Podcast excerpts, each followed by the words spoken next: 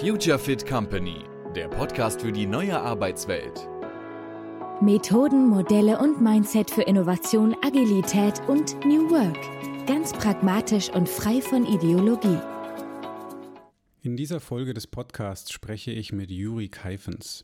Juri kenne ich noch aus einer unserer Facilitator-Ausbildungen, in denen er sich eben auch wieder mit neuen Themen und Inhalten beschäftigt hat, was er immer wieder ganz gerne macht. Ich habe später bei ihm auch noch eine Ausbildung zum Copywriter gemacht. Und zwar nicht Copyright im Sinne von Urheberschutz, sondern Copyright im Sinne von Texten, denn das ist das, was er eigentlich macht. Und jetzt hat er ein Buch herausgebracht, zusammen äh, mit einem äh, Partner, wo es um das Thema Sprache sehr stark geht, also Sprache und Persönlichkeit. Und da dachten wir uns, es wäre sicherlich ganz cool, hier mal Einblicke zu geben, weil viele dieser Konzepte und Modelle, die er in dem Buch vorstellt, auch für die moderne Arbeitswelt sehr, sehr relevant sind. Ich hoffe, ihr habt Spaß beim Zuhören und äh, ihr könnt etwas für euren eigenen Arbeitsalltag mitnehmen. Willkommen äh, im Future Fit Company Podcast, äh, Juri. Schön, dass du da bist. Cool, dass es klappt. Ähm, vielleicht, bevor wir mit den Inhalten einsteigen, möchtest du dich mal ganz kurz vorstellen, damit die Zuhörer und Zuhörerinnen wissen, mit wem ich hier die Ehre habe. Ja, super gerne. Ich bin äh, Juri Keifens, äh, bin Belgier von, von Geburt an, lebe in der Nähe von Köln und bin jetzt zum Zeitpunkt unserer Aufnahme fast 36 Jahre alt. Ich bin von der Ausbildung her klassischer Germanist und Anglist, also Geisteswissenschaftler. Ich sage das gerne, was ich tue, so ein bisschen mit Goethe. Ne? Ich will herausfinden, was den Menschen im Kern zusammenhält und ähm, bin auch Werbetexter, Ghostwriter. Das heißt, meine, meine, meine Leidenschaft Leidenschaft liegt darin, ne, Menschen mit Sprache zu bewegen.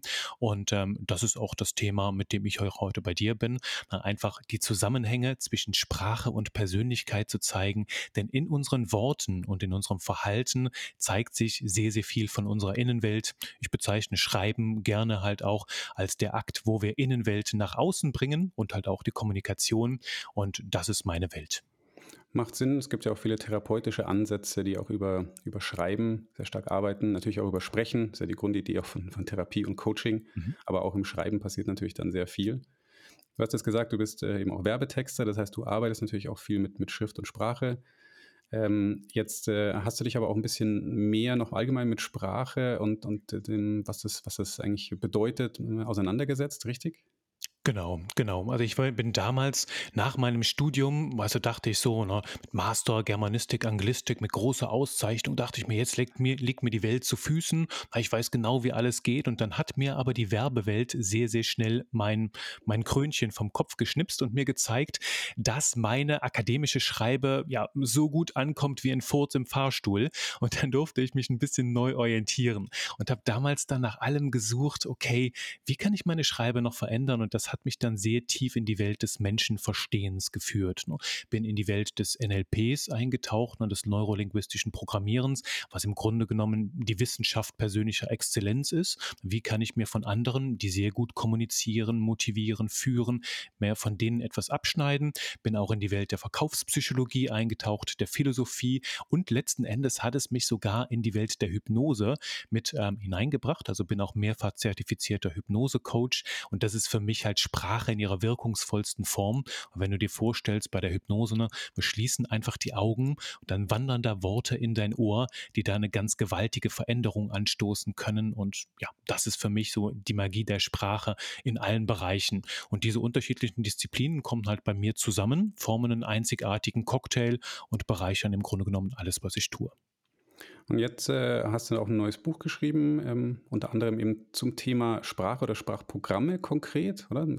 So heißt das äh, Buch, oder mal, vielleicht magst du einfach selber ein bisschen was dazu sagen.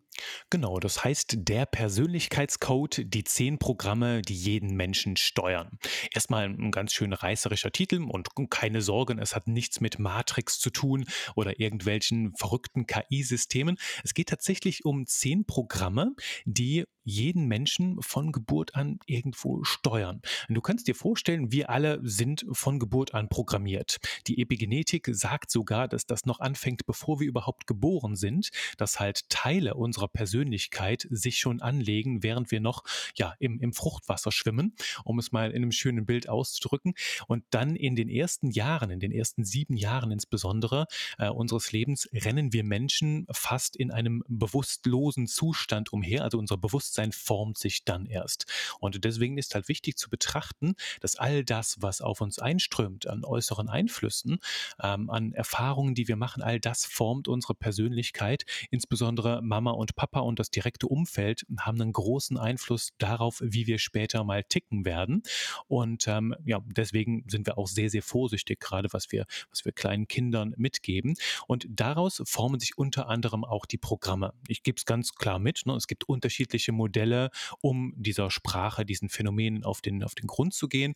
Und keines dieser Modelle ne, ist die Weisheit. Ne? Ich will jetzt nicht sagen, dass ich diese zehn Programme aus einer Wolke herunterbekommen habe, auf Schiefertafeln eingeritzt und die sind jetzt äh, die letzte Weisheit. Es ist auch nur ein Modell. Nur, wie wir gleich auch sehen werden im Gespräch, haben diese zehn Programme den Vorteil, dass sie sehr leicht verständlich sind und Menschen nicht in Schubladen stecken, denn wir sind unterschiedliche Persönlichkeiten in unterschiedlichen Kontexten und zu unterschiedlichen Zeiten. Und ähm, diese Programme ermöglichen dir halt im Gespräch schnell herauszufinden, wie tickt die andere Person und wie kann ich meine Sprache und mein Verhalten so anpassen, dass die Person ja, mich sympathisch findet und halt auch geneigt ist, mir mehr zuzuhören und vielleicht auch mehr auf besser auf das zu reagieren, was ich ihr anbiete. Du sprichst jetzt von Programmen, vielleicht zum Verständnis. Äh, die meisten äh, dieser Programme, auch so wie du sie vorstellst, sind ja eher als eine Skala eigentlich gedacht, oder? Also auch mit Extrempositionen, aber dann eben auch viel dazwischen, oder? Das habe ich richtig verstanden? Genau. Du kannst dir so vorstellen, jedes Programm hat so zwei Pole und eine Skala dazwischen. Ich nehme einfach eins, kommen wir später noch ein bisschen vertiefen, hat die Pole internal und external. Ne, also du kannst dir ganz vorstellen, auf der linken Seite ist internal, auf der rechten Seite external und dazwischen gibt es eine Skala. Das heißt, das ganze ganze System ist nicht binär. Menschen sind sehr, sehr selten so oder so. Also die Ausprägungen sind mal stärker, mal weniger stark. Und dann hast du natürlich auch Menschen, die befinden sich in der Mitte der Skala, sprich, die haben eine gesunde Flexibilität. Und die Idee ist halt jetzt einfach nicht jedes Mal ein Profil von allen zehn Programmen der Menschen anzulegen, sondern ne, wenn, ich, ich gebe dem Ganzen immer gerne den Untertitel, versteh dich selbst, sonst verstehst du keinen. Denn wenn du Menschen halt, wenn die Kommunikation richtig gut läuft, und ihr auf einer Wellenlänge seid, dann ist die Chance groß, dass ihr die gleichen Programme habt und dass ihr da matcht.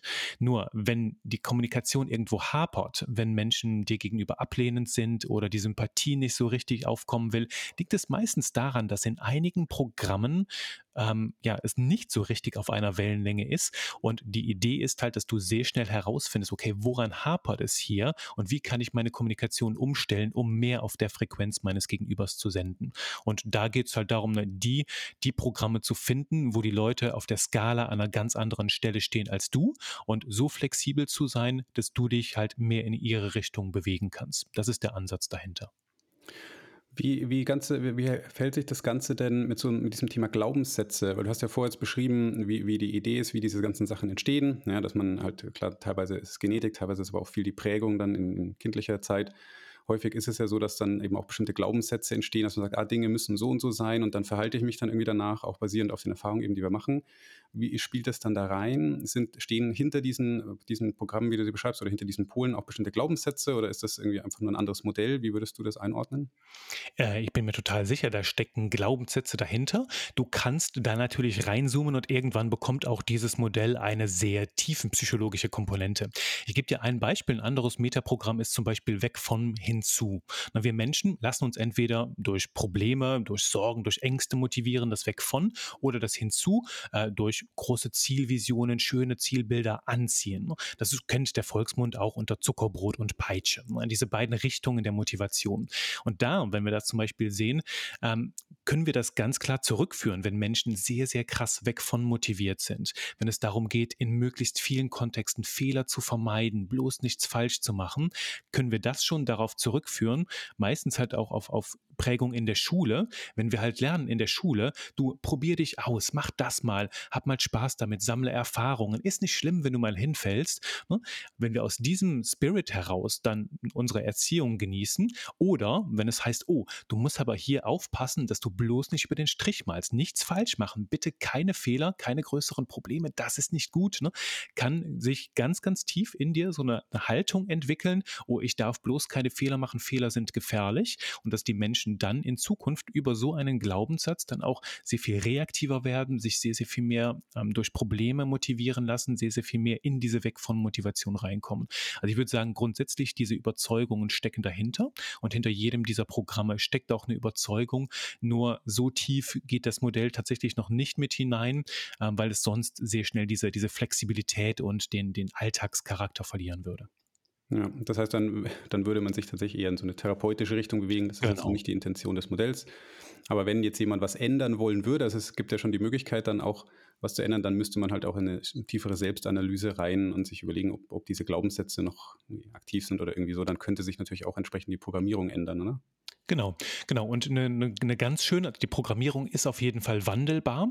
Und ich sage halt immer, diese Programme sind eine kontextspezifische Momentaufnahme. Klingt jetzt ein bisschen hochtrabend, bedeutet aber im Umkehrschluss, ne, Menschen sind in unterschiedlichen Kontexten unterschiedliche Persönlichkeiten. Das hängt auch sehr stark mit diesen Glaubenssätzen zusammen. Ich äh, kann zum Beispiel von mir sagen, ich bin, habe andere Programme im Kontext Arbeit oder im Kontext Texten als in der Beziehung, als beim Sport oder beim Autokauf auf. Ne, überall haben wir unterschiedliche, äh, unterschiedliche Programmierungen können wir haben. Die können auch teilweise identisch sein. Auch das lässt sich wieder auf Überzeugungen, auf Erfahrungen zurückführen in diesem Kontext. Also das ist die eine Sache. Menschen niemals in Schubladen stecken, denn sie sind deutlich mehr als das. Wir kennen vielleicht alle Geschäftsführer oder Leute, die, die halt ähm, auf der Arbeit ne, sehr, sehr selbstbewusst und souverän unterwegs sind und dann zu Hause äh, vielleicht unter ein Pantöffelchen stehen. Das habe ich auch schon in unterschiedlichsten Kontexten erlebt und kenne ich auch von mir selbst in manchen Bereichen. Und dann das andere ist, es ist eine Momentaufnahme. Das heißt, diese Programme sind wandelbar und es gäbe ja keine Persönlichkeitsentwicklung, wenn dem nicht der Fall wäre. Und ich kann dir da zum Beispiel ähm, aus meiner persönlichen Erfahrung, ich bin zum zum Beispiel ein, ein sehr starker Denker, ne, kommt halt auch aus meinem, aus meinem Hintergrund als Geisteswissenschaftler, ist auch ein Metaprogramm, reaktiv, proaktiv. Also wie kommt eine Person ins Handeln? Will sie erstmal in Ruhe analysieren, durchdenken, ja, nochmal eine Nacht drüber schlafen oder rennt sie sofort los, will sofort Ergebnisse schaffen, die Dinge in Bewegung bringen, anpacken. Und das sind auch die beiden Richtungen. Und da bin ich immer wieder ähm, mehr am Pol reaktiv gewesen. Und als ich mich selbstständig gemacht habe zum Beispiel, ist es total wichtig gewesen, davon abzuweichen und mehr in diese proaktive Richtung zu kommen. Also mich selbst dazu motivieren, auch anspornen, wenn ich wusste, Jure, das muss jetzt gewacht, gemacht werden. Du kommst da mit Denken und Grübeln, mit Zögern, Zaudern und Zerdenken nicht mehr sehr weit. Du musst jetzt diesen Schritt machen, das auch bewusst machen, okay, das ist außerhalb meiner Programmierung, könnte auch sagen, außerhalb meiner Komfortzone, doch es bringt mich weiter. Und je häufiger ich das gemacht habe, desto leichter ist es mir gefallen. Also in dem Moment, wo ich dieses Bewusstsein des Programms habe, hey, ich bin sehr reaktiv gerade, das ist gefährlich, wenn ich nicht auch ein bisschen Proaktivität reinbringe und das mache ich jetzt bewusst, ähm, dann kann ich das ausgleichen und in den Momenten wandelt sich natürlich auch zum Stück meine Persönlichkeit, ne? weil alles, woran wir arbeiten, arbeitet auch an uns und wenn du immer wieder eine gleiche Aufgabe hast, kann, kann das natürlich auch an dir selbst arbeiten. Grundsätzlich vielleicht da eine wichtige Anmerkung. Ich empfehle tatsächlich in erster Linie dir einen Job zu suchen und Tätigkeiten, die in Einklang sind mit deiner Programmierung. wenn du jetzt einen Job suchst, der gegen alle deine Programme verstößt, also wo du die ganze Zeit proaktiv sein musst und Probleme vermeiden musst, ob du, obwohl du eigentlich ein reaktiver Hinzumensch bist, all das gibt es, ne, in diesem Kontext natürlich, ähm, dann ist das, also immer wieder gegen deine eigene Programmierung zu arbeiten, der beste Weg halt geradewegs in den Burnout. Deswegen würde ich sagen, wenn dein Herzenswunsch dich irgendwo hinbringt, wie bei mir, ne, in die Selbstständigkeit geführt hat und du weißt, alles in dir bewegt sich in diese Richtung, dann hast du natürlich auch genug intrinsische Motivation, um auch das ein oder andere Programm daran aktiv zu arbeiten. Dann ähm, ist das natürlich total legitim. Doch grundsätzlich sage ich, kein Programm ist besser oder schlechter. Jedes führt zu einem unterschiedlichen Ergebnis in einem eigenen Kontext.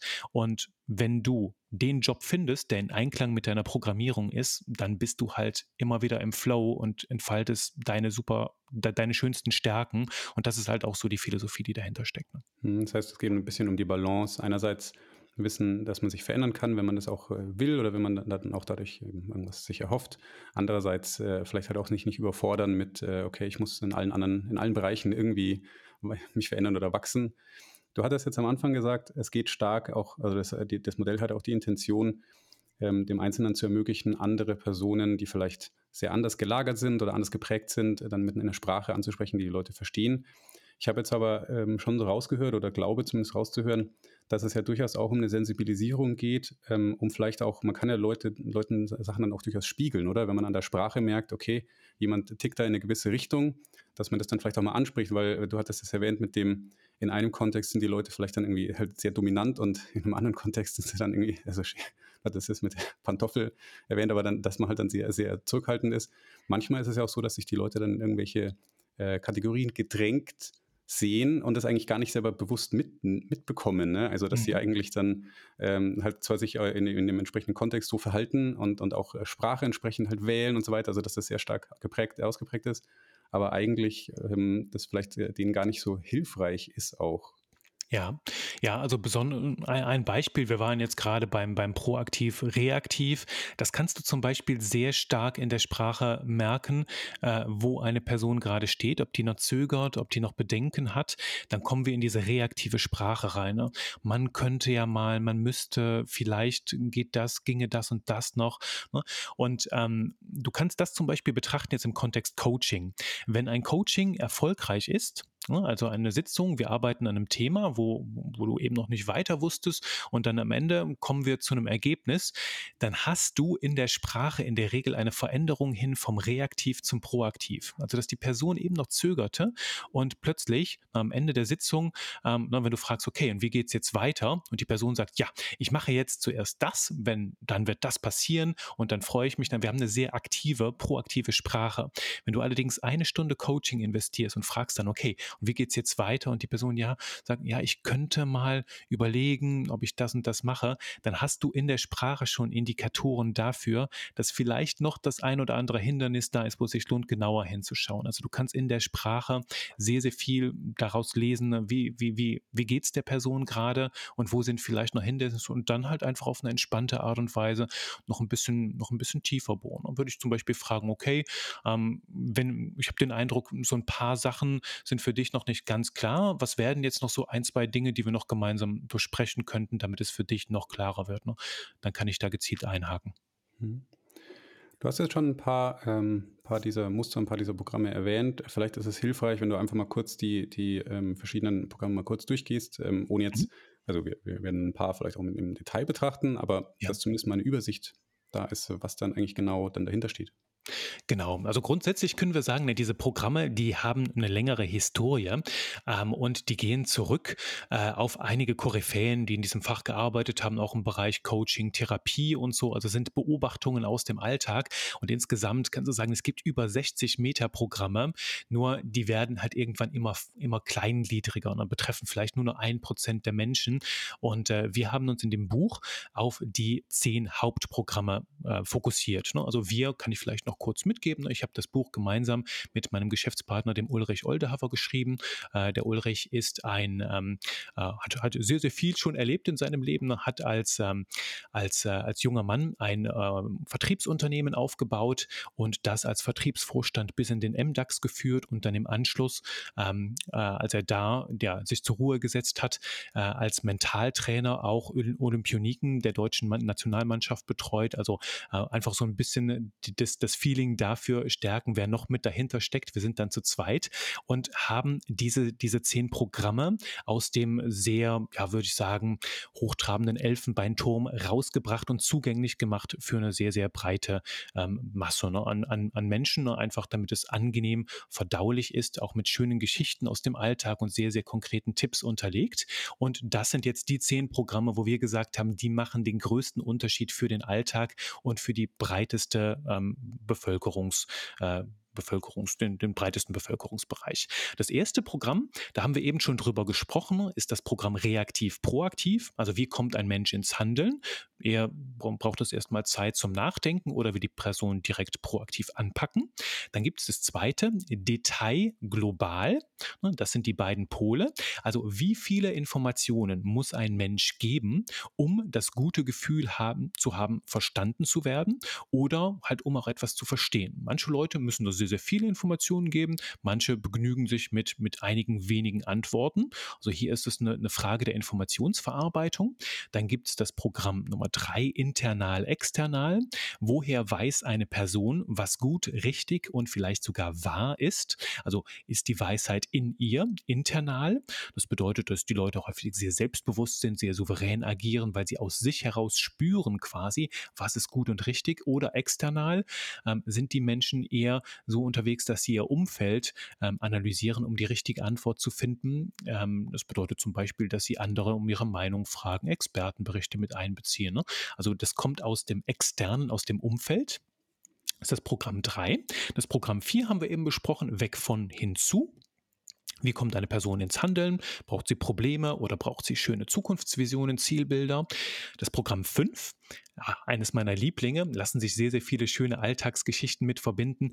Prozedural und optional. Das heißt, wie wie verarbeitet eine Person Informationen, ähm, um optimal motiviert zu sein? Braucht sie ganz klare Prozeduren, Prozesse, die sie befolgt, Strukturen, die vorgegeben sind, die sie Schritt für Schritt umsetzen kann? Denn Menschen mit einem prozeduralen Programm sind davon überzeugt, dass es den einen Weg gibt, etwas zu tun und den wollen sie möglichst herausfinden und bis zum Ende umsetzen. Auf der anderen Seite Menschen mit einem optionalen Programm, äh, die sind sehr, sehr gut darin, Wege zu schaffen, wo es vorher noch keine gab oder halt einfach neue Wege zu schaffen, wo es schon welche gab. Also quasi sehr, sehr starke Innovatoren mit dabei. Dürfen wir aber sagen, so die Schattenseite beim ähm, Optionalen ist, dass die Person sehr, sehr viele Ideen entwickelt, nur nicht immer super gut darin ist, sie auch zu Ende zu bringen. Können wir gleich nochmal ein bisschen tiefer reinschauen, ist vielleicht für eure Community ein ganz, ganz besonderer Schwerpunkt. Programm Nummer 6, Gleichheit, Fortschritt und Unterschiedlichkeit. Hier hat das Programm drei Pole. Kannst du dir das vorstellen? Einer ganz im Außen, die Gleichheit, einer ganz rechts im Außen, die Unterschiedlichkeit und einer in der Mitte, Fortschritt. Hier geht es darum, ähm, wie sehr mag eine Person, dass die Dinge so bleiben, wie sie sind oder dass sie sich verändern? Ne? Also manche Menschen mögen es, dass die Dinge halt einfach gleich bleiben, auch über Jahre und Jahrzehnte, während andere es mögen, wenn es jedes Jahr einfach komplett anders ist und immer wieder alles auf dem Kopf steht. Also so ein bisschen die Veränderungsbereitschaft, um die es hier geht. Programm Nummer sieben betrifft den Arbeitsstil. Äh, hier sind auch wieder drei Pole, unabhängig äh, beteiligt und kooperativ. Das heißt, wann entfacht eine Person ihr volles, ihre volle Produktivität, würde ich jetzt mal sagen, wenn sie alleine, komplett auf sich gestellt im stillen Kämmerlein arbeitet oder in ganz, ganz enger Abstimmung in Zusammenarbeit mit anderen. Das ist das Programm Nummer 7. Programm Nummer 8, Personenbezug und Objektbezug. Hier ist es auch wieder eine Frage der Informationsverarbeitung, also zwei Pole. Hier geht es darum, ähm, worauf legt die Person den Fokus? Bei der, bei der Arbeit ähm, eher auf Personen, auf Emotionen, ähm, auf Gefühle, auf Namen von Personen oder ist sie eher sachorientiert? Ne, Objektbezug. Geht es darum, Strukturen, Prozesse, Aufgaben? Ne, und äh, können wir gleich auch ein bisschen reinzoomen, ist, als würde ein Kellner sagen, du da draußen in der Sonne sitzt eine junge Familie ne, mit, mit die, die zwei Eltern, die haben beide den Fisch bestellt und die Kinder, ne, einmal das Hühnchen und einmal einfach nur Pommes frites und jemand mit einem ganz krassen Objektbezug würde sagen, du da draußen, Tisch drei, kriegen äh, vier Personen zweimal die drei und zweimal die eins von der Karte und na, also es wäre eine sehr, sehr viel sachlichere Abarbeitung. Es ist eine Frage der Informationsverarbeitung. Das Programm 8 bei Programm 9 geht es äh, auch wieder um drei Pole, emotional, flexibel und kognitiv. Das ist die Frage, wie reagiert eine Person auf außerordentliche Belastungen, also auf die, auf die Stresssituationen im Alltag? Kommt sie da sehr, sehr schnell, dass sie emotional wird, sich in Gefühle reinsteigert und da nur noch sehr, sehr schwer rausfindet? Das ist der ganz emotionale Pol, also geht in Gefühlen auf, verliert sich vielleicht auch schon darin. Das kann in manchen Bereichen, zum Beispiel im künstlerischen Bereich, sehr, sehr wertvoll wertvoll sein. Oder, das ist jetzt die andere Seite, kognitiv, ne? sie bleibt halt total sachlich, total klar. Das ist zum Beispiel bei Rettungssanitätern, bei Leuten, die in Extremsituationen auch militärisch unterwegs sind, überall im Medizinbereich, dass die Leute dann einen kühlen Kopf bewahren, wenn alle anderen halt ähm, komplett den Verstand verlieren würden. Das ist da sehr, sehr wertvoll. Die meisten Menschen liegen hier im mittleren Pol flexibel, sprich, die gehen ein bisschen in die Emotionen rein, können den eigenen Zustand dann allerdings sehr, sehr leicht wieder regulieren. Das heißt, wieder in ihre Mitte finden, sich ausgleichen. Ähm, das ist Programm Nummer 9. Und das zehnte, da geht es um den Entscheidungskanal, also über welchen der, der, der Sinne, sagen wir mal so, welchen der Sinne muss eine Person eine Information wahrnehmen, um sich überzeugen zu lassen. Manche Menschen müssen etwas sehen ne, und die müssen halt einfach sehen, dass eine Aufgabe erledigt ist, müssen ein Bild davon haben. Manche müssen etwas hören, dass man ihnen das sagt. Andere müssen etwas selbst lesen. Die müssen zum Beispiel Berichte lesen, um sich überzeugen zu lassen. Und manche müssen es halt einfach selbst tun. Das ist halt auch eine Frage im Verkauf. Ne? Brauchen die Leute irgendwie ein Prospekt, das sie sich anschauen? Brauchen sie eine mündliche Erläuterung von einem Berater? Müssen sie einfach sich eine Broschüre mal in Ruhe durchlesen oder einen längeren Text, eine Produktbeschreibung? Oder müssen die einfach anpacken, eine Probefahrt machen, es ausprobieren, es mit den eigenen Händen anfassen? Das ist sehr, sehr wertvoll, das im Verkauf zu wissen, welches Programm hat die Person in diesem Kontext, ähm, damit ich sie halt auch vollends überzeugen kann.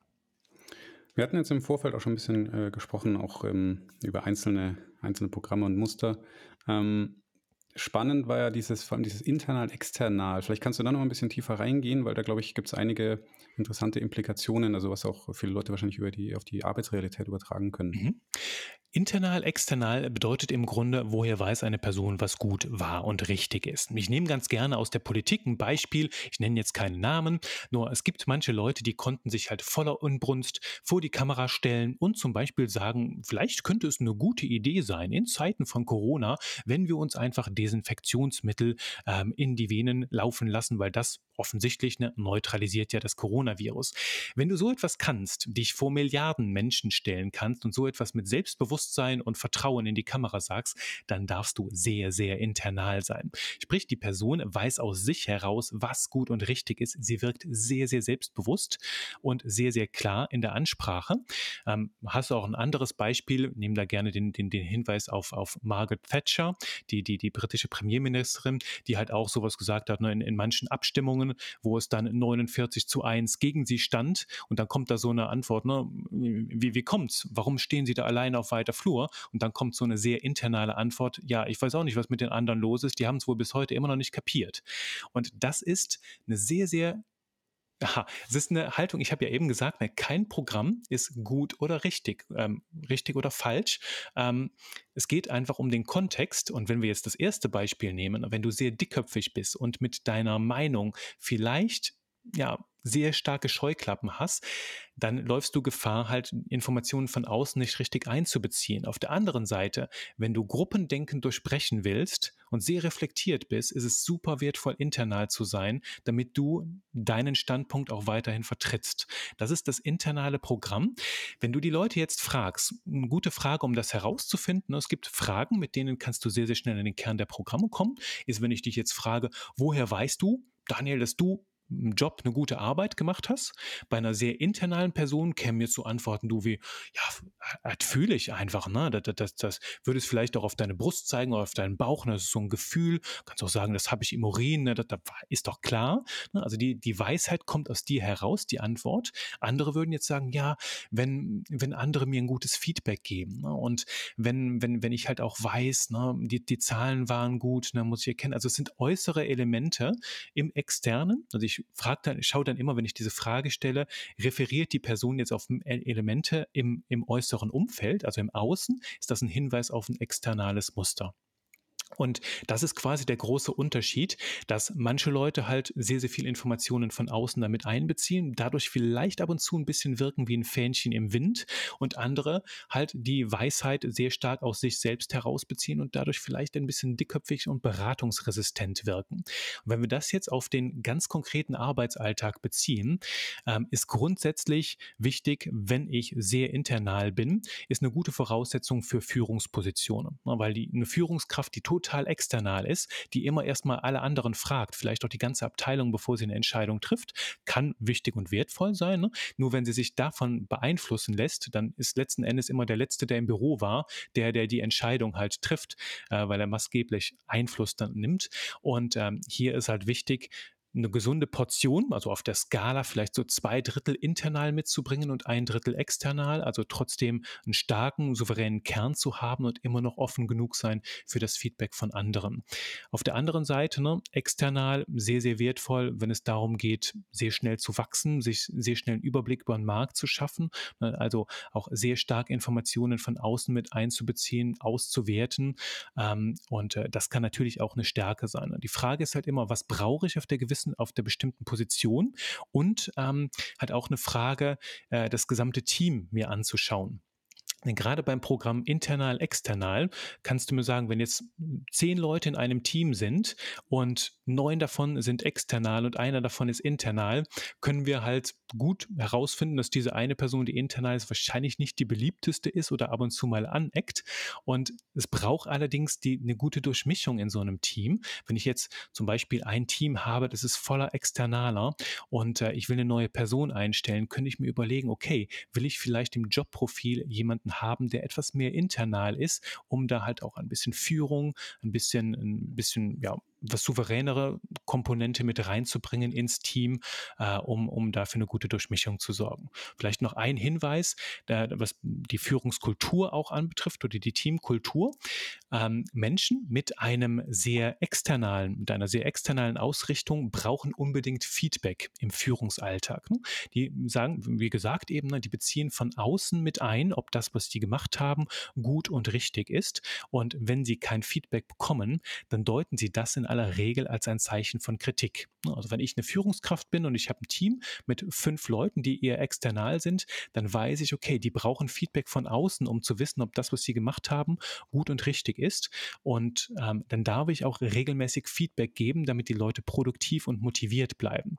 Auf der anderen Seite, wenn ich jetzt eine Führungskraft bin, habe ich wahrscheinlich einen eher internalen Anteil. Und Menschen mit sehr internalem Anteil mögen es überhaupt nicht, wenn man ihnen Feedback gibt. Denn in dem Fall, wenn, wenn ich jetzt als internale Persönlichkeit Feedback bekomme, was beurteile ich dann? Das ist ganz witzig. Ich beobachte, beurteile nicht äh, den Inhalt deines Feedbacks, nur was du mir sagst, sondern ich beurteile den Feedbackgeber. Das heißt, ich folgere direkt auf deine Person und dann kann es durchaus sein, dass ich dich abwerte ähm, und mich halt frage, wa warum erzählst du mir das? Ich weiß selbst, was gut und richtig ist. Und es zeigt sich dann sehr, sehr stark dann halt auch in der Sprache. Und hier ist halt wichtig, auf dem Schirm zu haben bei diesem Programm, Programm, wie darf ich mit anderen Menschen reden, damit sie sich verstanden fühlen. Also wenn ich sehr internal bin, brauche ich vielleicht selbst das Feedback nicht, doch die anderen brauchen es und da darf ich dann von mir selbst abstrahieren, um dann halt auch anderen ein gutes Gefühl in der Zusammenarbeit mit mir zu geben. Es kann natürlich auch wieder eine Schwäche sein, wenn jemand eben überhaupt gar kein Feedback sucht und auch vielleicht nicht annimmt, weil natürlich, du hast ja vorher gesagt, äh, auch zum Wachsen und Lernen ist es natürlich eher hinderlich. Ähm, insofern ich meine, ich, ich finde find dieses Programm deswegen interessant, weil eigentlich beide Extreme, also die, die, äh, weil man sieht dann ganz schön, dass es eben jeweils Vor- und Nachteile hat, genau wie du es beschrieben hast. Das, äh, der, das absolute Extrem internal wäre vielleicht eigentlich schon eine Form von Narzissmus, ja, dass ich sage, ja. ich weiß sowieso alles und alle anderen sind irgendwie dumm und äh, an mir kann es ja nicht liegen. Und das, das, Beispiel, auch wenn du den Namen nicht erwähnt hast, ist wahrscheinlich jedem präsent. Ähm, andererseits, wenn es eben nicht ganz so extrem ist, hat es ja auch eine gewisse Prinzipientreue, die dann eigentlich auch wieder sehr geschätzt wird und die auch häufig als ein Grundprinzip auch von, von guter Führungsdynamik eigentlich auch beschrieben wird. Mhm. Während eben dieses Beratungsresistente ähm, eher ein Problem sein kann. Und da wäre natürlich dann wieder ein externer Fokus interessant.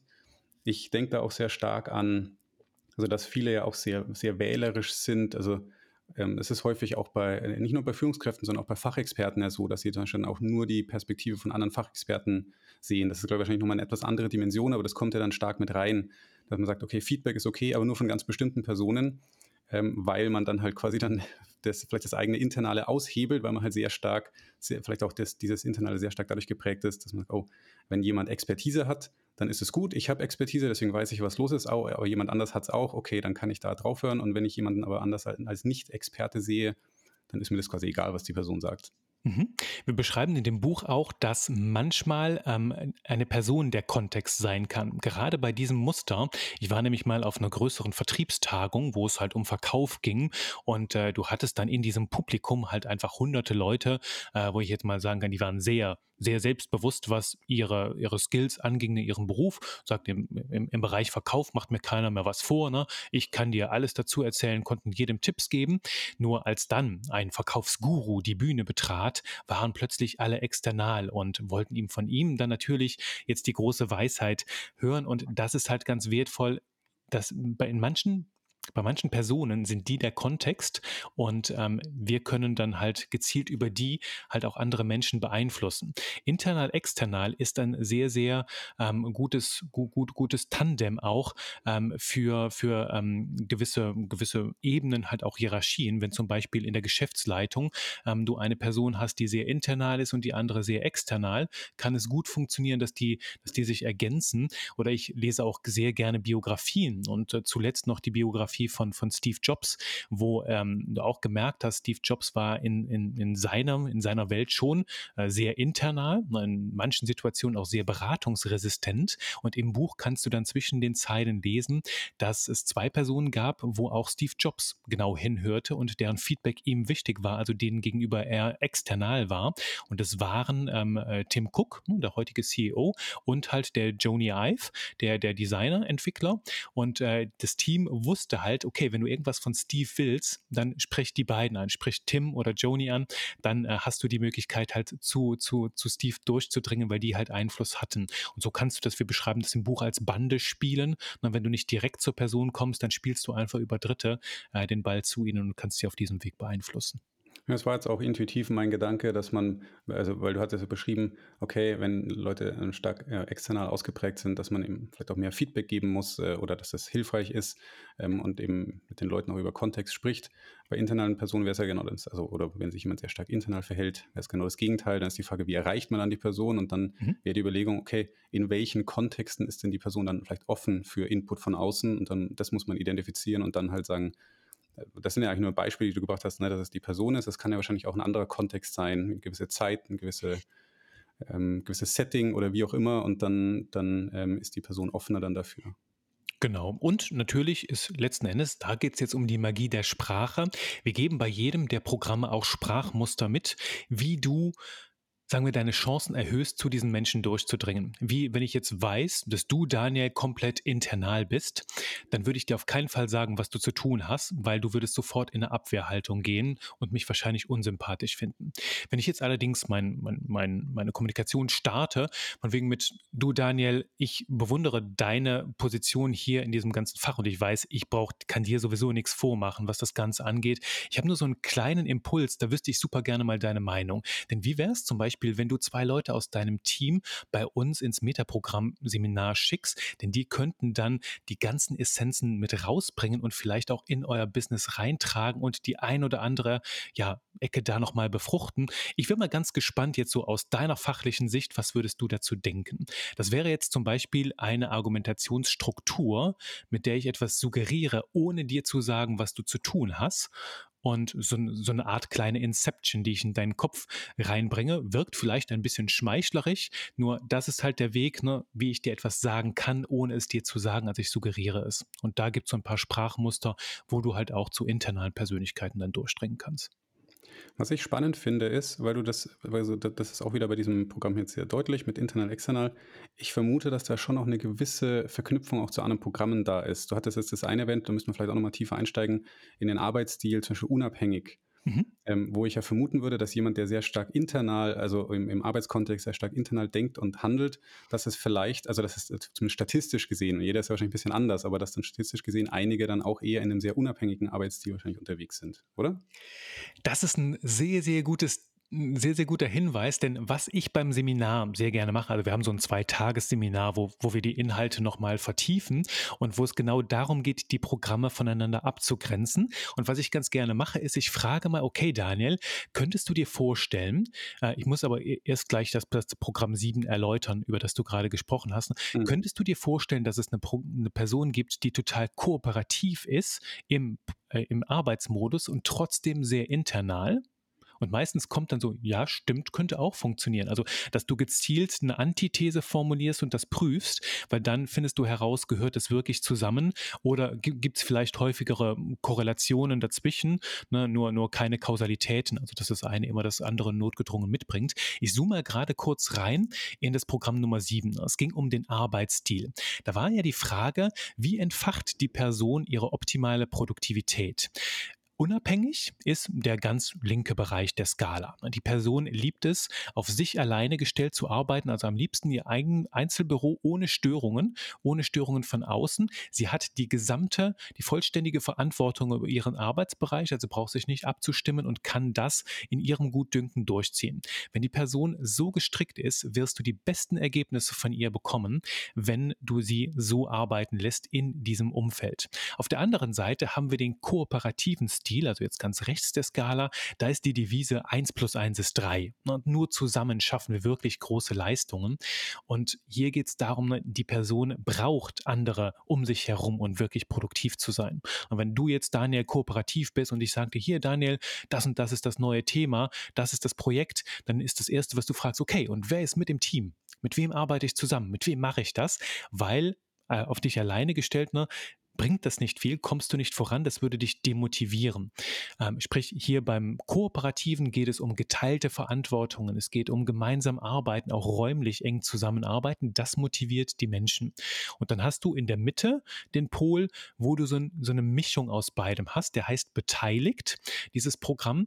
Da geht es darum, dass du ähm, geteilte Verantwortungsbereiche hast. Nun sagen wir, fünf Fachkräfte arbeiten gemeinsam an einem Thema. Jeder hat seinen abgetrennten Verantwortungsbereich, arbeitet aber, wirkt an einem größeren Ganzen mit. Das heißt, jeder nimmt danach sein Thema mit und äh, arbeitet es alleine aus und dann trifft man sich für regelmäßige Meetings zur Abstimmung, um alles nochmal zusammenzubringen. Also man arbeitet schon gemeinsam an einer Sache mit geteilten Verantwortungen. Und wenn du jetzt eine Person mit einem sehr krassen Unabhängigkeitsmuster in einen Bereich setzt, wo sie mit anderen zusammenarbeiten muss, ist das, äh, es ist, als würdest du eine Blume in die Wüste setzen. Die Person wird wahrscheinlich eingehen. Genau ist es auf der anderen anderen Seite, wenn du jemanden hast, der sehr kooperativ ist und du setzt ihn in ein Einzelbüro, der wird wahrscheinlich damit nicht klarkommen, wird nicht motiviert sein, nicht wirklich produktiv. Mir ist dieses Programm ganz wichtig, weil ich selbst davon betroffen bin. Ich bin Texter und ähm, Texten ist ein One-Man-Job. Ich sitze, ich kann das auch sehr gut. Ne? Ich kann zwölf Stunden hier in meinem Büro sitzen, mit meinen Gedanken ganz alleine sein und nur mit den Buchstaben. Das geht und dann entfache ich die volle Produktivität. Ich habe es aber auch schon mal gehabt in Workshops oder so, wo dann irgendjemand sagt, oh, wir haben einen Werbetexter hier im Team. Das ist ja super. Wir machen gleich eine Gruppenarbeit. Ne? Und dann schreiben wir gemeinsam Texte. Ja, da wo der Juri drin ist, das ist ja klasse. Die haben ja einen riesen Vorteil. Und du kannst dir vorstellen, wie das aussieht. Wir machen eine Gruppenarbeit, fünf Leute. Wir sollen eine halbe halbe Stunde an dem Text arbeiten. Ich sitze eher daneben, gucke mir das Ganze 25 Minuten an und denke mir dann so, Leute, jetzt geht mal alle zur Seite, holt euch einen Kaffee, ich mache das jetzt mal, ich schreibe das jetzt runter. Da ist dann auch eine Spur Internalität dabei. Das ist durchaus ein Programm, das kommt bei mir mit. Und ähm, ich funktioniere dann am besten, wenn ich auf mich alleine gestellt bin. Eigene Verantwortungsbereiche, ich setze es so um. Ähm, nur wenn wir jetzt überlegen, könnte das Ganze auch funktionieren, wenn ich sehr external wäre. Das bedeutet, ich sitze in meinem Stimmenkämmerlein, arbeite auf mich alleine gestellt, ohne Störungen und Unterbrechungen. Ich habe die volle Verantwortung. Wenn ich jetzt sage, hm, okay, ich muss jetzt wissen, was ist gut und richtig, ich frage mal ein paar Experten, ich rufe jetzt mal ein paar Leute an, ich recherchiere mal, nehme ein paar Studien mit rein. Also ich kann auch trotzdem in dem Kontext external sein und trotzdem ein unabhängiges Muster haben. Ich will halt nur dann ähm, eigenverantwortlich das Ganze betreuen und anstoßen und mir dann halt auch ähm, das, das auf meine Art und Weise dann umsetzen in, in meinem eigenen Arbeitsbereich. Ne? Ich kann mir durchaus auch vorstellen, dass es eigentlich so alle erdenklichen Kombinationen gibt. Meine, ne, deswegen hatte ich auch bewusst dieses, äh, den Begriff statistisch dann äh, mhm. gewählt, weil ich halt meine, deswegen hatte ich auch vor wegen den Glaubenssätzen gefragt, also wegen den, weil wahrscheinlich die tiefen psychologischen Sachen, die dahinter stehen, vielleicht halt manche Menschen dann bei gewissen Mustern oder gewissen Programmen in bestimmte Richtungen drängen, was gar nicht unbedingt sein muss, aber wenn natürlich dann bestimmte Glaubenssätze dahinter stehen, die dann der Person nahelegen, so, oh ja, ich muss ja jetzt so und so, äh, das ist ja häufig das Fiese, ne? dass wenn der Glaubenssatz da ist, dann, dann denkt die Person vielleicht gar nicht, sie hat gar keine andere Möglichkeit, als so zu handeln, so zu denken, so auch zu sprechen. Und natürlich gibt es aber durchaus auch ganz andere Möglichkeiten. Und mhm. ähm, Was ich auch spannend finde, weil du gerade es auch erwähnt hast, ähm, es ist ja sehr kontextabhängig. Das ist ja auch das Thema, wäre auch bei Führung dann auch so. Gleichzeitig frage ich mich natürlich aber auch, ob es nicht auch eine Wertung von außen gibt, was bestimmte ähm, Denk- und Verhaltensweisen angeht, aber eben auch die Sprache, die gewählt wird. Weil ähm, Beispiel, also das geht jetzt auch wieder mehr Richtung Glaubenssätze, aber das würde sich, glaube ich, auch auf solche Sprachprogramme wahrscheinlich auch gut übertragen lassen. Es gibt ja auch Studien, die zeigen, dass zum Beispiel Menschen aus dem äh, Arbeiterumfeld, also die halt eher von, von, von Arbeiterethos geprägt sind, dass sich dann natürlich bestimmte Glaubenssätze rausbilden, äh, dass es halt viel um Disziplin, Zuverlässigkeit und so weiter geht, was ja alles erstmal total gut ist. Und diese unterschiedlichen Werte sind alle auch erstmal, die sind ja auch irgendwie total, sind, sind, sind gut, auch ethisch und, und ähm, ist alles wunderbar.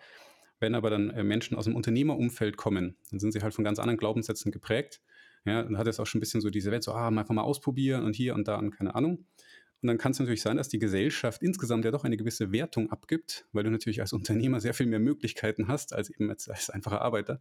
Und dann ist natürlich so, dass diese Prägungen, die wir dann alle haben, eben doch auch Limitierungen darstellen können, einfach weil die Gesellschaft um uns herum nicht unbedingt wertfrei ist. Ne? Mhm.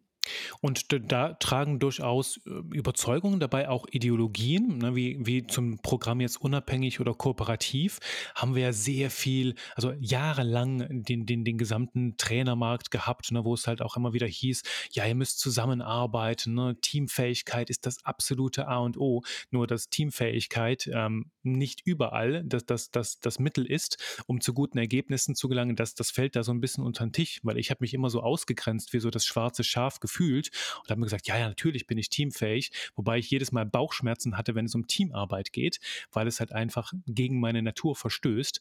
Und ich glaube, da gibt es halt auch Ideologien, die, die, die damit reinspielen. Ne? Wenn wir ein anderes Programm, ähm, wir haben eben über emotional und kognitiv gesprochen, ne?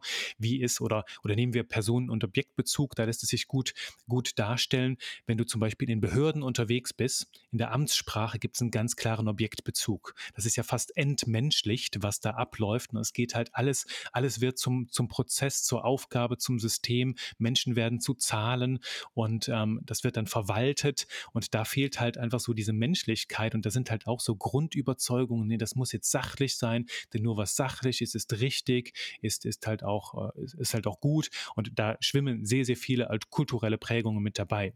Eine ganz krasse, die wir haben, ist zum Beispiel die mit proaktiv-reaktiv. Also wie kommen die Leute ins Handeln, wo du halt auch phänomenale kulturelle Unterschiede beobachten kannst. Ne?